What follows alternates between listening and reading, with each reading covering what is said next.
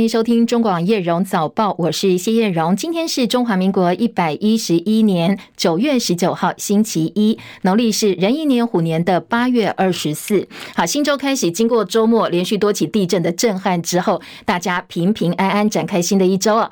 进一步了解花莲地震的灾情跟影响之前呢，照例我们还是先来关心天气，特别本周可能要拿出薄外套喽，因为有凉空气报道。低温的部分呢，跟白天的高温到底落差多大哦？今今天还有本周天气提醒，线上连线请教的是中央气象局的预报员赵宏先生。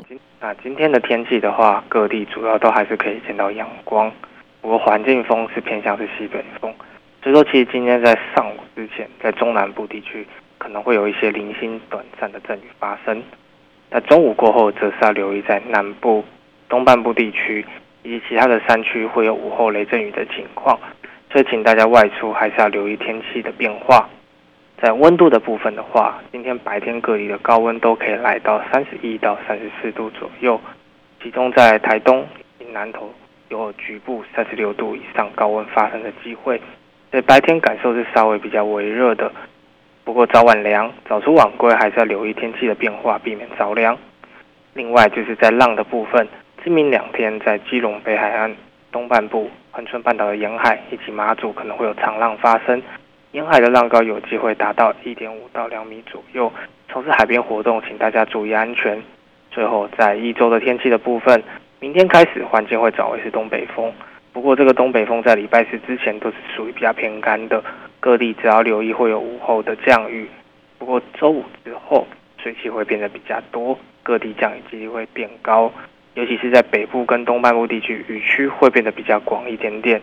另外要特别注意，刚刚主持人也提到，礼拜二之后的东北风是有带一点凉空气下来的，所以各地在气温上会变得比较凉，高温会稍微下降个一到两度。尤其是北台湾会变得是整天都是有凉意的。不过这还是属于后期的天气，请大家多留意最新的天气预报。谢谢赵宏先生提醒，提供给大家参考哦。你看白天高温好像差一到两度，差不多，大概二十六到二十九度。不过你把低温算上去哦，如果是低温大概二十二、二十一度，日夜温差就比较大了，所以要留意温度方面的变化，感受上应该蛮明显的。所以今天可以赶快把外套拿出来哦，放在旁边备用。再来关心的是这两天大家非常关心的地震焦点，台东池上乡昨天下午两点四十四分发生了规模六点八强震，全台几乎都能够感受到明显摇晃，最大震度在台东池上有六强，而花莲的灾情最惨重。花莲出现了列车脱轨，多处桥梁、道路断裂，房屋倒塌，人员受困。中央灾害应变中心最新的数据，到昨天晚间十一点钟最新的统计，全台一死一百四十二伤，其中花莲县七十六人最多，台东县影响五十五人死之。而教育部统计，全台一共有二十三间学校受到地震影响，花莲有三个乡镇，台东有五个乡镇，今天是停班课的。在花东部分呢，停止上班上课的。乡镇，花莲的玉里、富里、卓溪停班课；台东的关山、鹿野、池上、海端、延平乡今天是停止上班、停止上课。长滨乡呢，长滨国小今天说他们是照常的上班、停止上课。这一起地震是今年第八起规模超过六的地震。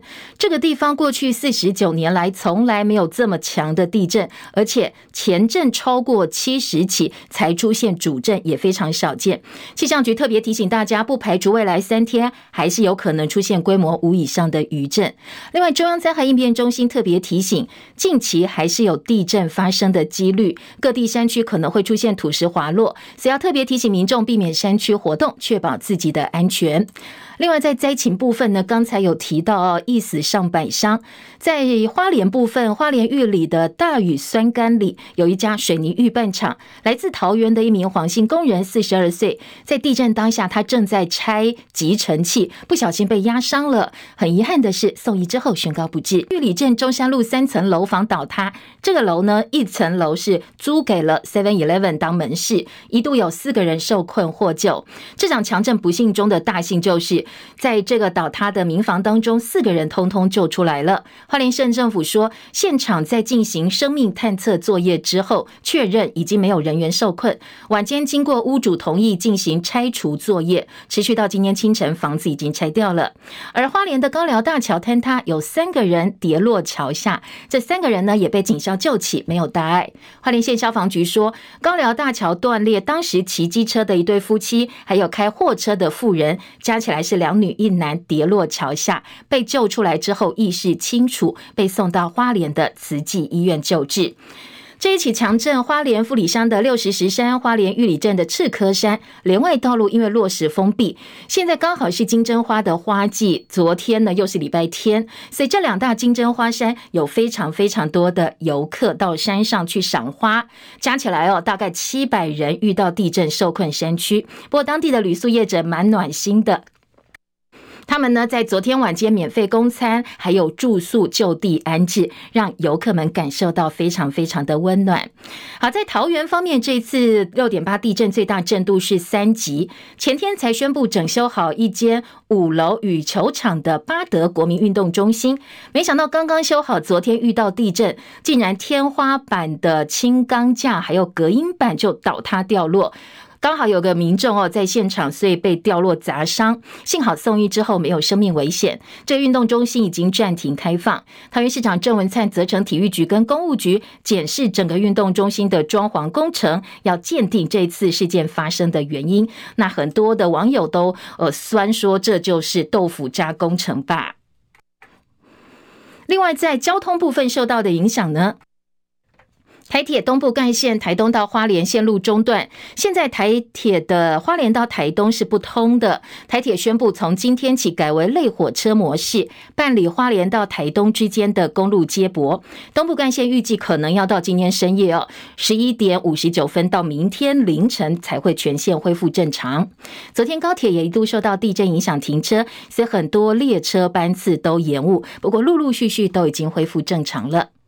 回头来关心这一次的大地震哦，其实呢，呃，今天凌晨到现在，大大小小地震也超过八起九起，其中有一起两点四十一分发生的瑞士规模四点一地震，深度只有六点一公里，震央呢一样还是在台东县池上乡，最大震度台东县的震度有四级，不过现在地震的频率已经从几乎一个小时有十多次的余震，现在已经时间拉长了，变成半个小时甚至一个小时，呃，发生一次。地震有点感觉，好像在收尾了。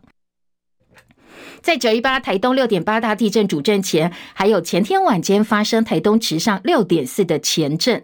从前天晚间这起地震之后，全台地震不断。气象局解释说，这是因为板块挤压断层受不了应力破裂，所以错动。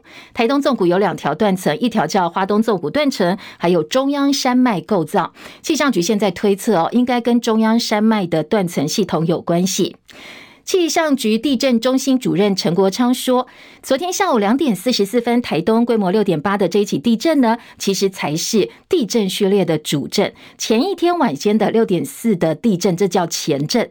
而昨天的这一起地震，也是当地四十九年来发生在台东县陆地最强的地震。发生在台东的这一起地震规模达到六点八，由于已经超过了规模六点四，所以我们现在把这这一起地震认定为是这整整个地震序列的主震。六点八地震后续呢，规模五点零以上的余震势必还会有有一些会在近期内发生。目前初步的了解还是倾向于跟中央山脉断层的系统有关系。地震过后的能量是不是有转移到其他的地方，导致有其他断层系统被触发，然后引发了更大的地震？这方面我们现在没有办法下定论。好，没有办法下定论呢。但是现在看频率已经慢慢慢趋缓了。气象局说，关山这一带过去呢，其实比较安静，地层活动比较少，出现大地震较为罕见。池上六点八地震是二十年来的前几强，而且出现了七十三次前震才出现主震的情况，非常非常少见。不过呢，二零一八年花莲地震的情况有一点点类似，因为这个地方的地质坚硬，不容易发生地震，所以研判可能已经累积了百年的能能量。到昨天呢遇到某个点，所以开始断裂。比较好的这一点是哦，这一次的强震不断，所以中央山脉断层的能量已经分阶段释放，所以估计再出现规模超过六点八的强震几率应该不高。但是后续余震的强度可能还要持续一两天才能够慢慢慢慢下来。而气象局地震测报中心前主任郭凯文说，昨天六点八强震，前天的六点四地震变成前震，情况不常见。他觉得跟发生在二零一一年日本三一一大地震一样，因为当时呢也是三月九号出现规模七点三地震，谁也没想到两天之后竟然发生了规模九点一的三一一大海啸。而地震测报中心研究发展科的科长陈达义则说：“现在科技是没有办法预测到接下来呢还会不会有更大地震出现。不过现在是地震活跃期，应该是证实的，所以大家随时都要做好准备。”那可以看到余震的趋势是逐渐的趋缓的。未来呢，在两天内主震后两天内会有规模五以上的地震，那五天内呢会有规模四以上的地震。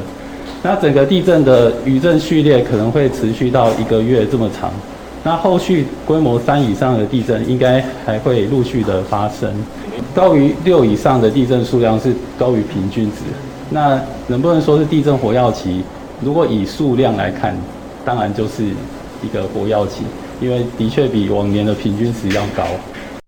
所以从今天开始，大概这个星期要周末之前都要留意后续的余震。气象局第一位学术背景是地震学的前局长辛在勤则认为，关山六点四地震位在台东纵谷内，纵谷地形本身就是板块交界，有多条的断层纠结，跟池上六点八地震很难分谁是主谁是从哦。所以他认为两个都是主震，但是不叫双主震，说这两个应该各自都有各自发展的条件。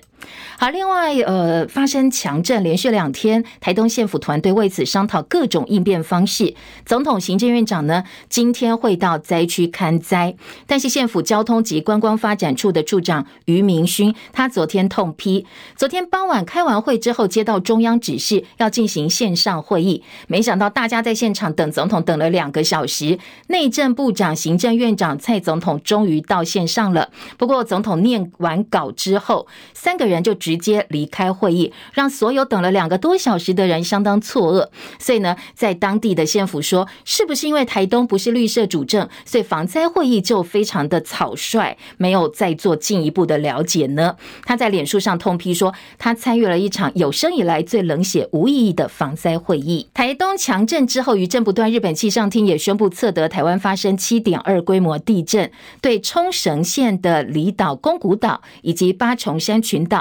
发布了海啸注意报，说可能会发生最大哦，是一公尺的海啸。那气象厅也宣布震度是一，因为呢部分地区包括石垣市啦、与那国町都出现摇晃。很多日本网友纷纷在推特上发文，对台湾的地震灾情表示关心。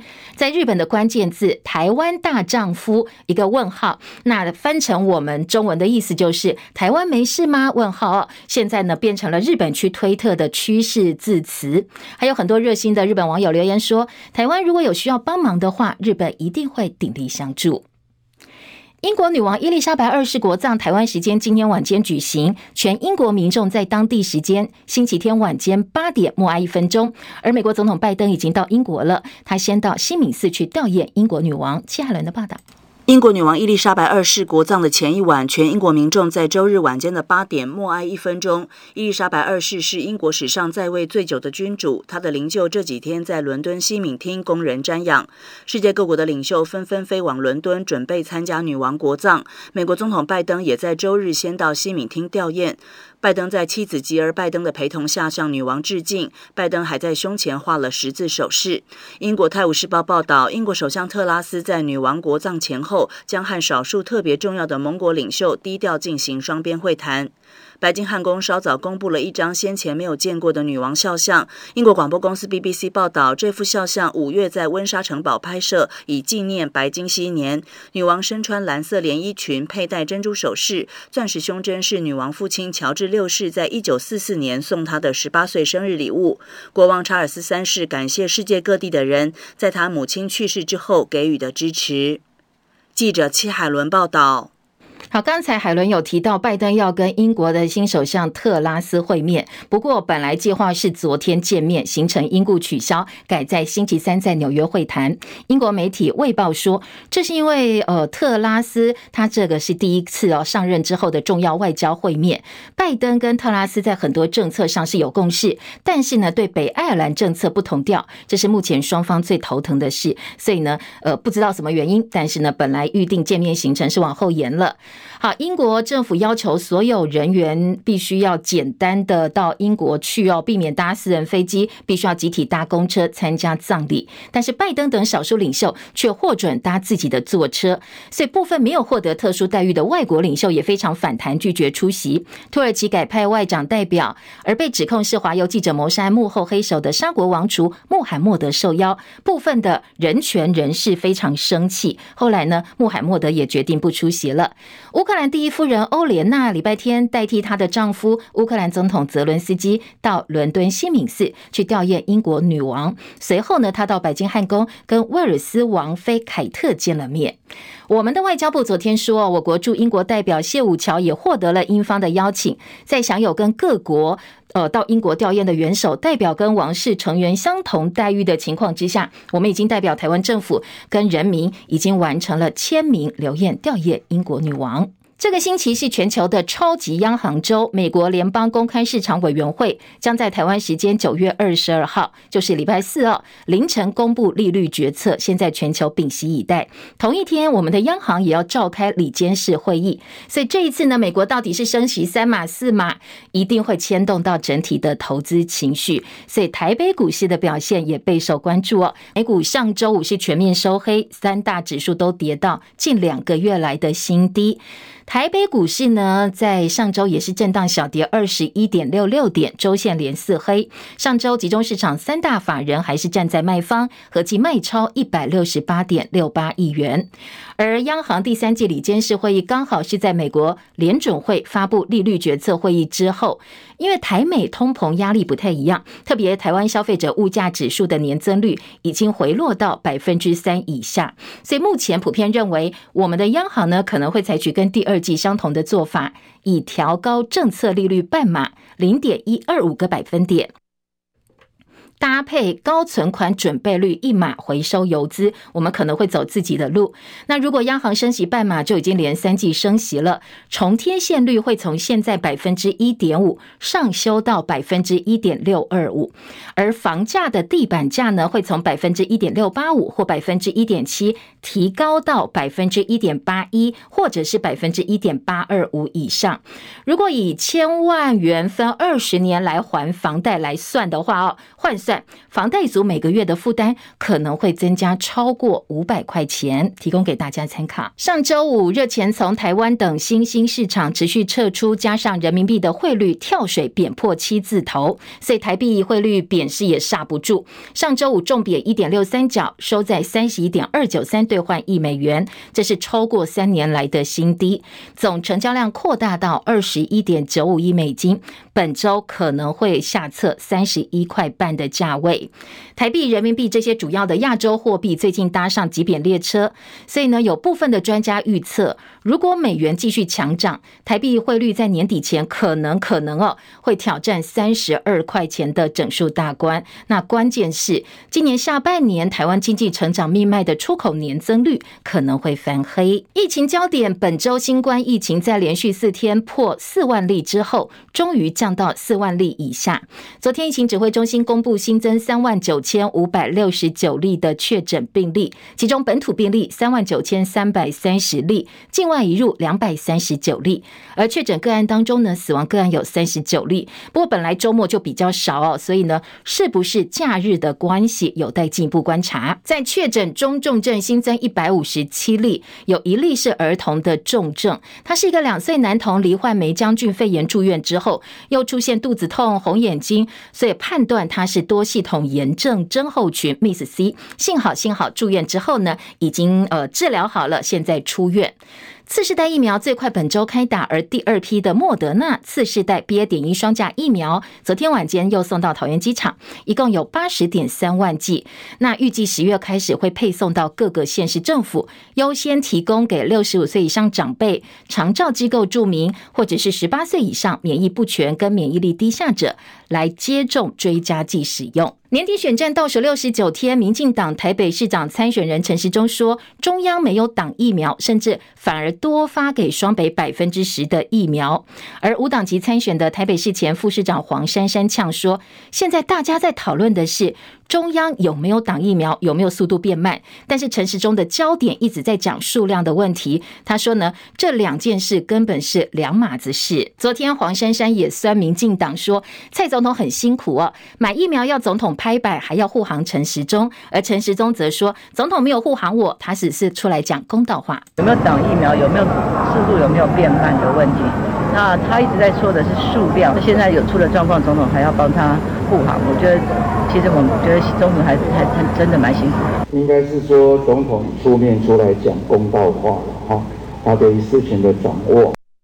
那国民党台北市长参选人蒋万安今天要针对疫苗合约涂黑去告陈时中渎职。昨天陈时中很不满，说立委当道这样很奇怪，怎么会去告自己以前决议的东西呢？而蒋万安则说，他从来都只想到自己很委屈，从来没有想过其他家属的锥心之痛。陈中只在乎他自己心情受到委屈，你可曾想过这些家属的锥心之痛？他就是完全听从党。立委会当到这样子很奇怪，他就应该不应该涂黑再提啊？要不然要立法委员干什么？要不然他现在还在当立法委员，他在干什么？好，国民党台北市党部主委黄吕锦如说，蒋万安是百年来最好的市长参选人，但是呢，民进党对手陈时中不同意，他说马英九才是最佳人选。我认为是马英九，哦，如果再以国民党的候选人，那马英九也当过哈。当过一些相关的政务官，有相当行政的历练。那蒋万干如果以现时的候选人的双，我认为是不合格了。自己当立法委员没有处理好事情，要用司法的手段。黄珊珊怎么看呢？如果要懂市政，要带到这个城市的未来，才叫做最好的市长，而不是只是个参选人而已。而蒋万安自己避而不答，他对外报喜说老婆怀了第三胎，他是三宝爸了。接下来身体力行要带头拼台北市的生育率。谢谢谢谢。好，他只说谢谢哦，但是昨天他证实了，因为他现在除了有一个十一岁长子蒋德利，去年七月又获得二宝蒋德宇，很想要生一个女儿，所以呢，呃，在今年二月说他想要拼第三胎。好消息来了，他的太太又怀孕了。好，再来关心的是，在新北市部分，民进党的新北市长参选人林佳龙，他喊出了“货出去，人进来，新北发大财”，被质疑说好耳熟啊，你明明是在抄哦前高雄市长韩国瑜的竞选口号，难道是想要复制韩流吗？对此呢，林佳龙昨天提出解释：“我们是有政策的内涵，并不是一句口号，我们的呃做法跟过去。”高雄只只说未做是不一样的，我们是做实事，我们不是讲空话。很敬佩，呃，韩国瑜，好，他呃用的口号简单有力，他要货出去，人进来啊，发大财，好，那大家就很容易啊啊听得懂。可是因为他只说会做嘛，啊，我是已经在做，而且有政策的内容。好，昨天媒体也问哦，新北市长侯友谊怎么来看林佳龙喊出新北发大财？侯友谊说：“好好做事情比说更重要。新北这三年招商一百八十三件投资案，创造了三千六百亿元，带动八点五万个就业机会。所以呢，侯友宜强调，大家好好做事情哦，不要把焦点放在喊口号或者是打口水战上面。”国民党桃园市长参选人张善政过去任职宏基公司，主持农委会委托研究计划，被指抄袭。而农委会上周检视这个计划哦，有六篇具有高度重复性，外界批评说农委会变成选战打手了。农委会副主委陈俊记昨天表示，法规呢是规定要用期刊或者是比照期刊处理，不会因人改变游戏规则。那目前农委会没有收到张善政要求公开的文件，也在。静待宏基的书面说明，如果有任何疑义的话，农委会说会复审。而民进党桃园市党部前天透过夹报、塞信箱等等，大量发送质疑研究案的文宣。张善政昨天很生气，他说呢，公开广发黑函造谣抹黑，他非常的愤怒，回击说善良不代表可以被欺负，台湾社会不姑息接受抹黑跟傲步。国民党也要求民进党党主席蔡英文对这些劣质抹黑文宣公开道歉，主事者必须要面对刑事责任。好，张善政的研究案涉嫌抄袭，农委会现在显然是用放大镜的高规格来处理。不过，农委会也坦言说，其他各类研究计划并不打算用同等的标准检视，还很明确的说，当年的计划审查人跟主委苏家全跟这个案子没有关系。所以呢，这样一个比对的结论，真的会翻转桃园市长选情吗？继续，请收听记者张佳琪的分析报道。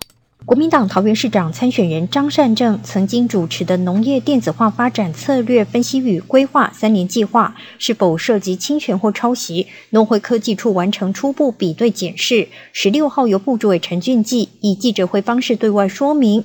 检视结果有五大重点，首先指出三年计划缴交二十一篇研究报告中，六篇的重复度高。标准是中文字五十个字，大约两行半的长度，并且农委会认为这个标准不会太严格，是合理的比对条件。第二点，是不是抄袭还没有答案，原因是只完成第一阶段文章内文的检视，抄袭跟侵权要等宏基以及张善政在九月三十号前提出说明，进入第二阶段的复审，才能召开专家会议逐步厘清。第三点，其他农委会的研究计划不告不理，也就是不会因为宏基结案报告一事，主动对各项研究计划进行检视，除非有人提出检举，否则信任审查人当时的审查。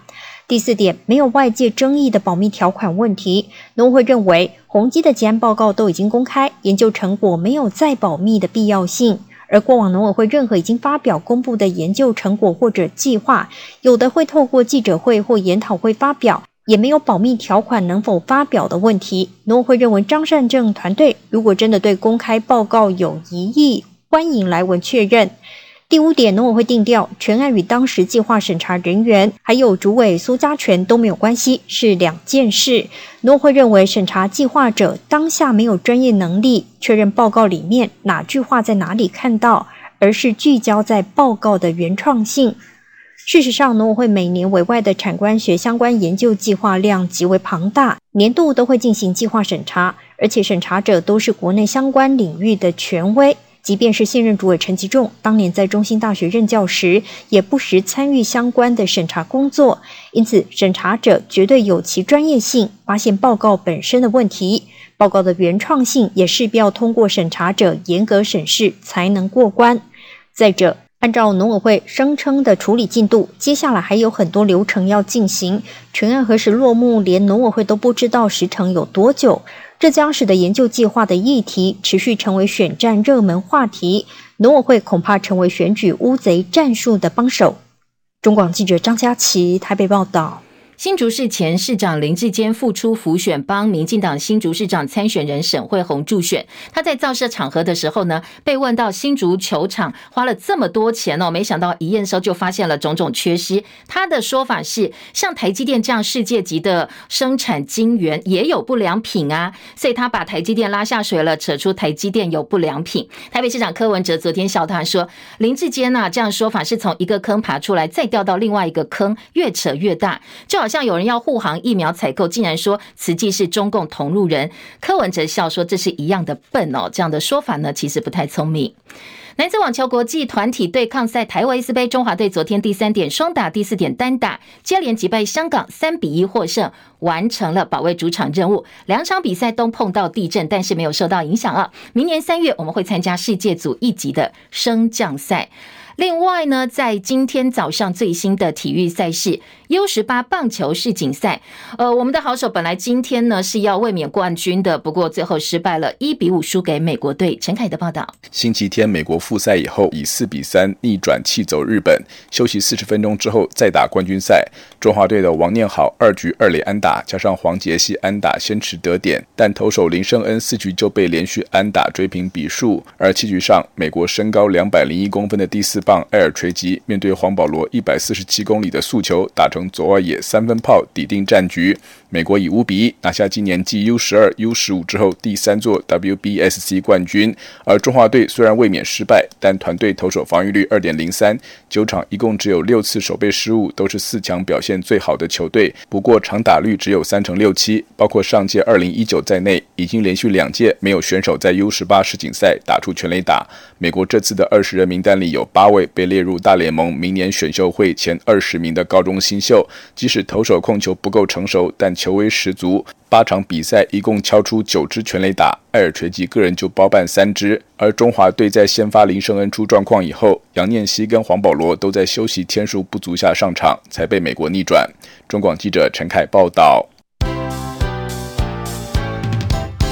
中广早报新闻。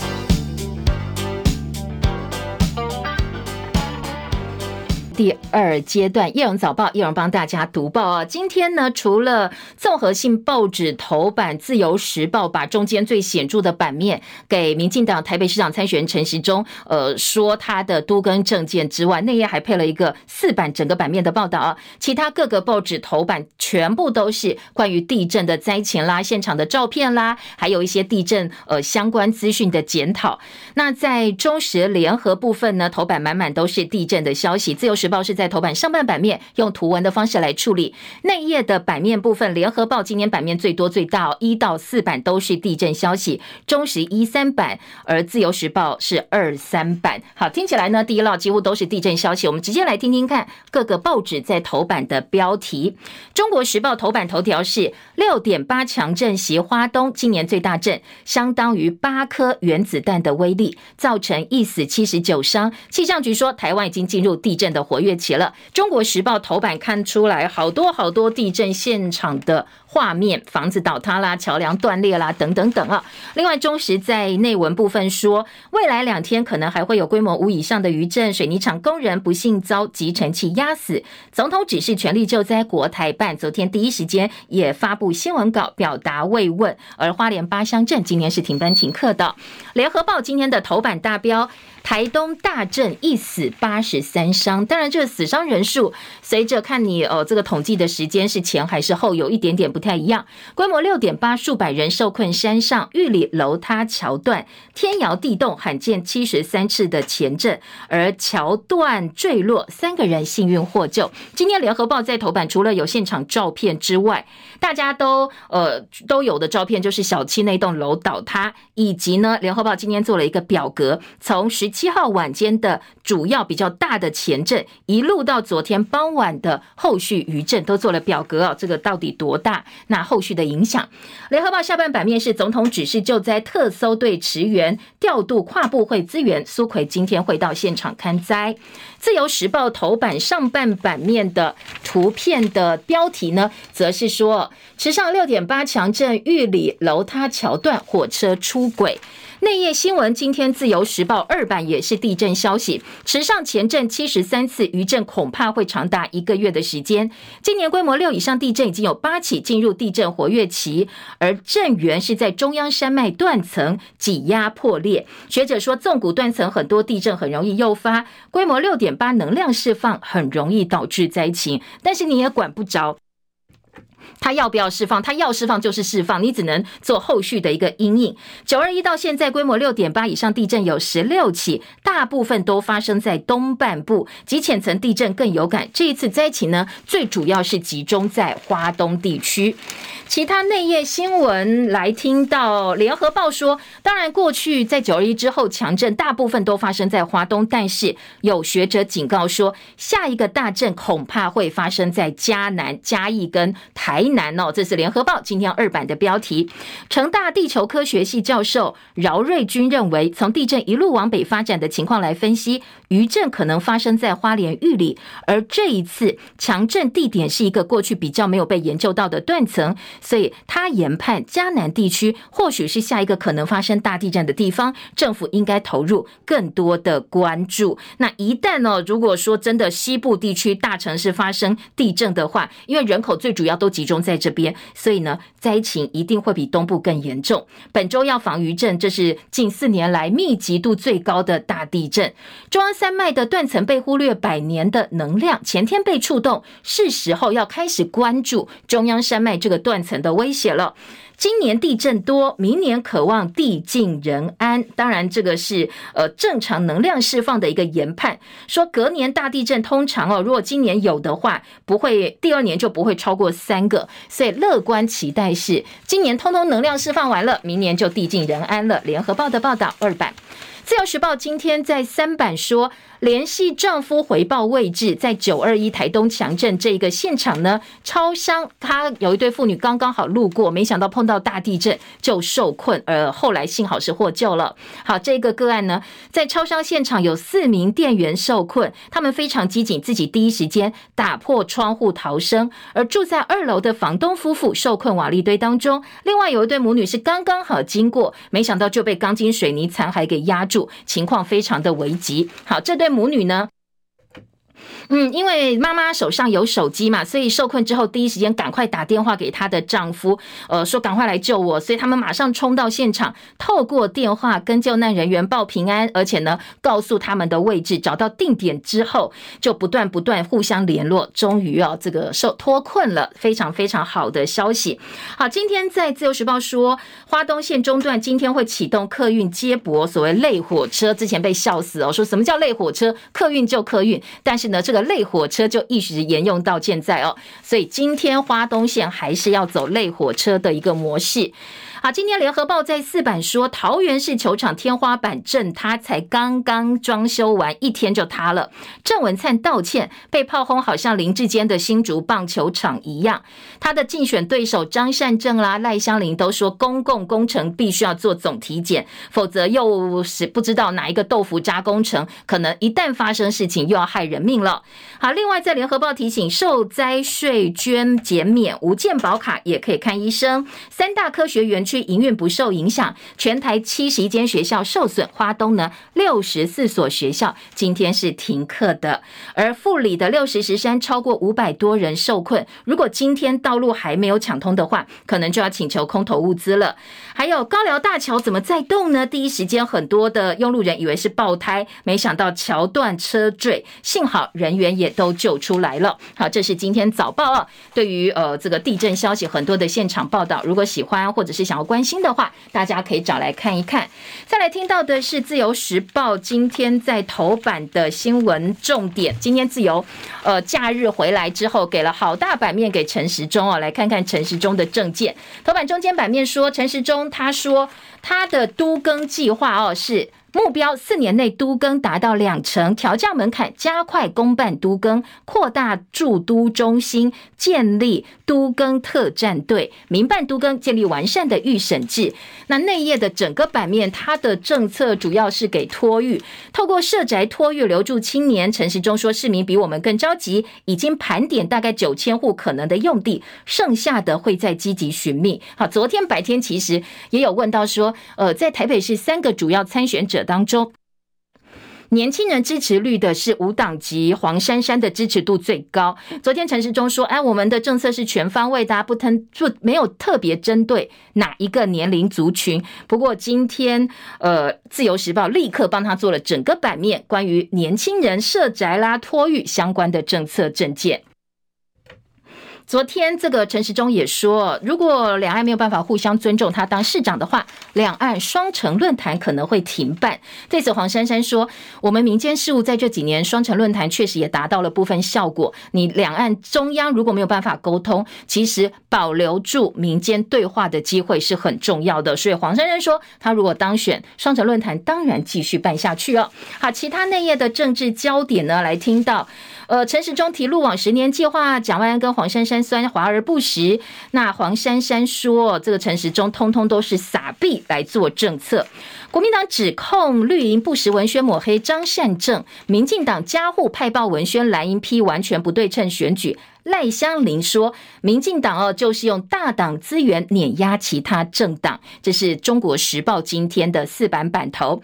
镜周刊说，呃，这个国民党开了一个记者会，说镜周刊过去四年拿桃园市府两千两百多万的预算，所以呢，这一次镜周刊踢爆或质疑国民党候选人张善政的研究论文。现在蓝营说，这就是郑文灿下令发送的抹黑文宣吗？中国时报今天呃做了整个版面的报道。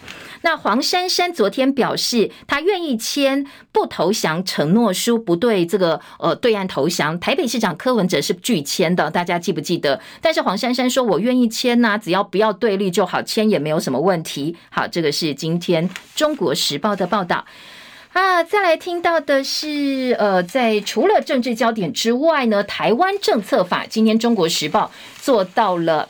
二版的版头引用前副总统吕秀莲的话说：“台湾政策法恐怕会变成战争的黑天鹅。”好，这个说法呢，到底大家支不支持？以及今天中时联合社论也都谈到了台湾政策法。刚才呢，留言板上有人说：“哎，六十石山应该念六十担山，不是哦。”花莲县政府叫我们要念六十石山哦，所以呢，不是叶蓉念错了，告诉大家是念六十石山哦。好，再来关心的是今天在内页新闻台湾政策法的部分，中国时。时报今天二版版头说，吕秀莲表示，台湾政策法恐怕会变成战争的黑天鹅。美中对抗漩涡当中，台湾是否已经失去主导性？十月份开民间的国是会议，凝聚新的共识。美国参院外委会初审通过台湾政策法，前副总统吕秀莲接受忠实的专访，他说呢，美国一定会通过这个法案，对台湾本来是和平红利，但现在因为美中在对抗，他担心恐怕红利会变成战争的。黑天鹅，而且台湾会失去主导性。好，今天《中国时报》社论就呼应了吕秀莲的看法哦，说维护台湾主权，拒绝无偿军援，国防战略假手他人。说你不要忘记哦，美国过去曾经弃台的历历在目，所以呢，接受美国无偿军援对国防自主会造成不可回复的伤害。国人对这部分必须要三思。这是今年《中国时报》吕秀莲的专访内容，以及呢，呃，社论部分的提醒。同样的观点。今天联合报的社论呢，其实也差不多。联合报社论呼吁的是希望加强台湾安全，结果满反而是置台湾人民于险境。说台湾人一片喜迎热盼这个台湾政策法，但是呢，其实哦，呃，你可能会引发不预见的后果，反而让台湾呢陷入凶险，祸福相依啊！大家要考量清楚哦。好，这是两个报纸的社论，而自由时报今天社论说，不强化自卫才是战争的邀请函。说呢，你。不自我防卫，加强自己的能力，就是跟老共讲，你随时都可以来打我，反正呢，我弱不禁风哦。所以三个报纸的社论，呃，切入点不太一样。另外，今天在自由时报说，美台国会议员说，NDNA 呃，NDAA 包裹台湾政策法，因为呢，这个台湾政策法现在看起来。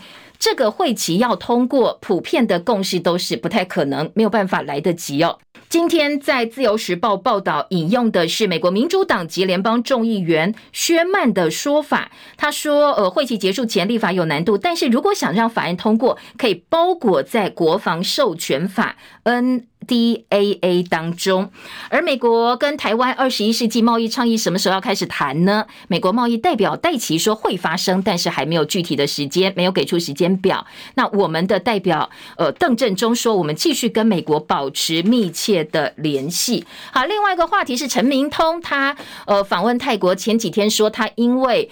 呃，这个论文台大国发所的很多硕博论文被质疑了嘛？哦，他又是指导教授，说他落跑了，去避风头出国去了。那今天的报道说，网传国安局长陈明通七月份有泰国行，但是包括入境海关的照片、下榻饭店的收据、班机的资讯跟同行成员这些资料。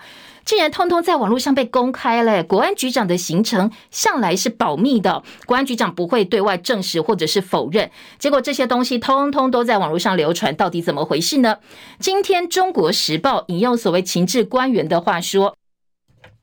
这是老共放出去的，是中共国安单位所为，就是要警告跟我们合作这些东南亚的情报机构，你们不要再跟台湾玩了，你跟台湾玩，所有的一举一动我通通都掌握，所以呢是要错台泰情报合作。七月访问泰国，陈明通资料全都录，要阻挠国际跟台湾的情报交流，而泰国政府部分机构资讯是外包的，所以今天中国时报说陈明通的入境个资可能是海关泄露，那他投诉饭店呢，可能是呃中共外包商入侵到饭店电脑系统，当然也可能是情报的手段取得的。